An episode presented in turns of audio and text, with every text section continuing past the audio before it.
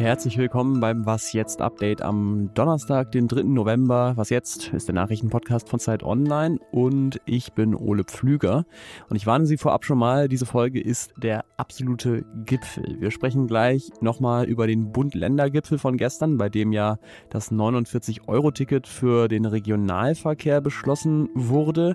Dann ist gerade G7-Gipfel in Münster und außerdem Westbalkan-Gipfel in Berlin zu der Frage, wer kommt eigentlich demnächst noch so in die EU. Also Sauerstoffflaschen und Eispickel raus. Der Redaktionsschluss für diesen Podcast ist auf 6000 Metern, beziehungsweise natürlich um 16 Uhr. Seit gestern Abend ist klar, das 9-Euro-Ticket aus dem Sommer bekommt wirklich einen Nachfolger. Es soll 49 Euro kosten, das war schon vorher klar. Und es heißt deswegen auch nicht 49-Euro-Ticket, sondern Deutschland-Ticket. 49 Euro sind aber natürlich immer noch vergleichsweise günstig und zwar so günstig, dass Bund und Länder viel Geld dazugeben müssen. Gestern haben sich die Bundesregierung und die Landesregierung nun also geeinigt, dass sie sich die circa 3 Milliarden Euro Kosten pro Jahr teilen werden. Die Länder bekommen dafür aber etwas mehr Geld vom Bund für die Förderung des Regionalverkehrs. Zwischen 11 und 20 Millionen Menschen könnten sich vorstellen, dieses Ticket zu kaufen. Das kam bei Umfragen heraus. Und die können dann bald aufhören, auf Streckenplänen Haltestellen, Ringe, Waben, Zonen und Bereiche zu zählen. Bis dahin sind aber noch einige Fragen zu klären. Und welche das sind, darüber spreche ich jetzt mit Sören Götz, der hier bei Zeit Online Mobilitätsredakteur ist. Hallo Sören. Grüß dich, Ole. Welche Fragen zum Deutschlandticket sind denn jetzt noch ungeklärt? Also das wahrscheinlich, was am meisten die Menschen interessieren wird, ist, wann geht's denn jetzt eigentlich los? Angepeilt ist ja Januar, aber da sagen jetzt schon viele Verkehrsunternehmen, dass das ganz schön knapp wird. Was auch sicher noch viel interessieren wird, ähm, wird es denn jetzt eigentlich Vergünstigungen geben? Da haben sich bisher die Politiker nur sehr zögernd äh, zu geäußert. Und äh, es kann sein, dass es da nur auf Landesebene oder auf Kommunalebene dann nochmal Rabatte mhm. gibt, möglicherweise. Das muss man noch sehen. Das Charmante am 9-Euro-Ticket war ja wirklich, dass es nahezu für jeden erschwinglich war. 49 Euro ist ja immer noch sehr günstig, wenn man regelmäßig fährt und sonst irgendwie hunderte Euro im Monat ausgibt, aber trotzdem ist es ja finanziell eine andere Liga für viele, ne? Ja, total. Also wenn man sich anguckt, der ähm, Hartz-IV-Regelsatz, der sieht gut 40 Euro vor für äh, Mobilität. Sprich, da wäre das schon mal gar nicht leistbar.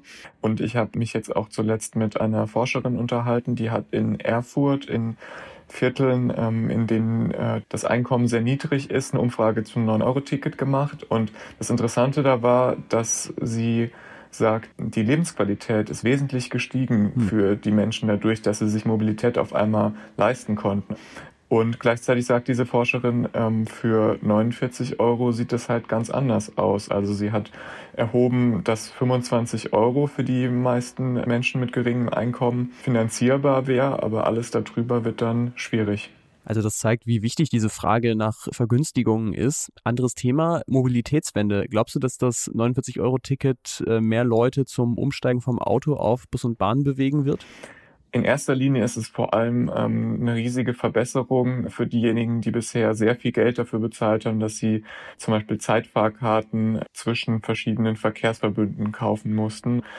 Allerdings muss man sehen, es ist natürlich äh, vor allem eine, eine, Subvention für Menschen, die in der Gegend leben, in der der Nahverkehr sehr gut ausgebaut ist. Und was jetzt in den nächsten Jahren noch äh, stärker in den Fokus rücken muss, ist eben auch ländlichere Räume stärker anzubinden, damit auch dort die Menschen eine Alternative zum Auto haben. Bei 49-Euro-Ticket lohnt sich dann halt kaum, äh, wenn der Bus vor der Haustür nur dreimal am Tag oder gar nicht fährt. Vielen Dank dir, Sören. Sehr gern. Kommen wir zu Gipfel Nummer zwei, die G7. In Münster haben sich heute sieben wichtige westliche Industriestaaten über ihre Haltung zur Weltpolitik ausgetauscht. Den Vorsitz der G7 hat gerade Deutschland, heute vertreten durch die grüne Außenministerin Annalena Baerbock. Und das Hauptthema war natürlich, wie die G7 der Ukraine helfen können, gut durch den Winter zu kommen. Wir werden nicht zulassen, dass die Brutalität dieses Krieges dazu führt, dass massenhaft Menschen mit Blick auf die Methode, die der russische Präsident äh, wählt, des Aushungerns, des Erfrierenslassens um Leben, ums Leben kommen. Russland hatte ja zuletzt immer mehr Kraftwerke und Stromleitungen in der Ukraine angegriffen, sodass der Strom ausfällt oder auch das Wasser. Die G7 wollen deswegen verstärkt Hilfsgüter für die Menschen in der Ukraine liefern. Stromgeneration, Heizgeräte, Pumpen, Wohn- und Sanitärcontainer, Betten, Decken und Zelte als gemeinsame Winterhilfe. Auch um China ging es, denn China stärkt Russland ja weiterhin den Rücken bei seinem Krieg und es bereitet den G7 natürlich auch Sorgen, dass sich Chinas Präsident Xi Jinping zunehmend mit totalitärer Macht ausstatten lässt. Und dazu sagte Baerbock, dass es eben nicht nur Partner bei internationalen Fragen ist, sondern auch Wettbewerber und viel stärker ähm, Rivale mit Blick auf das Verständnis von einer internationalen Ordnung. Morgen ist Bundeskanzler Olaf Scholz ja in Peking zu Besuch und man kann, glaube ich, dieses Statement schon als Vorgeschmack interpretieren auf die Fragen, die dort dann diskutiert werden. Und hier noch der dritte Gipfel, den wir zusammen heute besteigen, der Westbalkan-Gipfel. Zudem hatte Olaf Scholz heute kurz vor seiner China-Reise in Berlin eingeladen. Die sechs Staaten des westlichen Balkans gehören in die Europäische Union. Sie sind Teil Europas und Teil der europäischen Familie. Es geht also um mögliche Wege der Westbalkanländer in die EU. Konkret sind das Albanien, Bosnien-Herzegowina, Serbien, Nordmazedonien, Montenegro und Kosovo. Einige dieser Länder sind schon seit Jahren Beitrittskandidaten, andere würden es gerne werden. Wenn also alle Parteien diesen Beitritt wollen, warum klappt dann eigentlich bisher nicht? Und die Antwort, ganz vereinfacht, ist im Weg stehender alte Feindschaften untereinander und auch außenpolitische Positionen. Serbien zum Beispiel erkennt Kosovo überhaupt nicht als Land an und steht da auch in einer Reihe mit Russland, zu dem es trotz des Angriffskriegs auf die Ukraine weiter gute Beziehungen unterhält. Den Weg Richtung EU beschreibt Olaf Scholz deswegen dann auch so für den Westbalkan. Und dafür ist es notwendig, regionale Kooperationen voranzubringen und zu lange schwebende Konfliktthemen zwischen den sechs Ländern beizulegen. Und da gab es heute immerhin einen kleinen Schritt. Die Länder haben mehrere sogenannte Mobilitätsabkommen abgeschlossen, die beinhalten, dass sie gegenseitig Personalausweise und auch Uni-Abschlüsse anerkennen. Was noch? Vielleicht haben Sie es schon mitbekommen, die Zeit hat einen neuen Podcast. Auch das noch, der freundliche Krisenpodcast.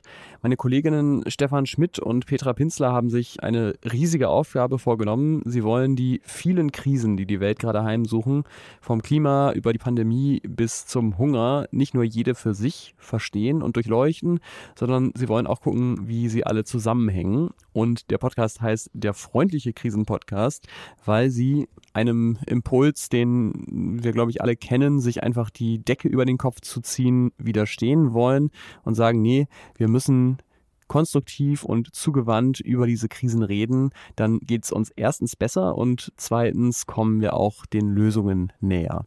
Deswegen gibt es auch ganz am Ende von jeder Folge auch die Rubrik Der Beam. Da reisen Petra und Stefan gedanklich zehn Jahre in die Zukunft und zwar in eine Zukunft, in der eine bestimmte Krise schon gelöst wurde. Und sie beschreiben, was die Menschheit würde getan haben müssen. Obacht, Futter 2 Konjunktiv um zum Beispiel bei der Klimakrise wieder ins Gleis zu kommen. Die Menschen haben über das Gelingen gesprochen. Die Menschen haben darüber gesprochen, was sie erreichen können, wenn A, B und C besser werden, wie sie das umsetzen können. Und es gab auf einmal ganz viele Geschichten des Vorangehens, das Gegenteil von der ewig gleichen Geschichte der Hürden und dass das alles so schwer und so übergroß ist. Also allein dadurch, dass Sie anders und positiver gesprochen haben, haben Sie dann auch Ihr Handeln verändert?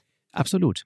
Das war ein Ausschnitt aus der ersten Folge und in Folge 2, die auch schon online ist, sprechen die beiden mit der Bundesentwicklungsministerin Svenja Schulze über Mittel gegen die Hungerkrise. Der Podcast heißt auch das noch und Sie finden ihn natürlich auf Zeit Online und überall, wo es sonst so Podcasts gibt. Der höchste Gipfel des Westbalkan befindet sich übrigens in den albanischen Alpen es ist die Jezerza, fast 2700 Meter hoch. Googeln Sie mal, sieht wirklich spektakulär aus.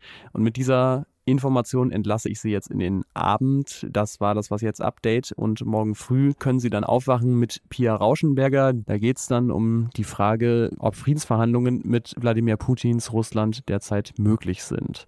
Ich bin Ole Pflüger, sage Dankeschön fürs Zuhören und freue mich natürlich wie immer über Mails an wasjetzt.zeit.de. Tschüss und bis dann. bin, glaube ich, übrigens der einzige Mensch, der in 9-Euro-Ticketzeiten beim Schwarzfahren erwischt wurde. Ich habe einfach vercheckt, dass schon August war und nicht mehr Juli.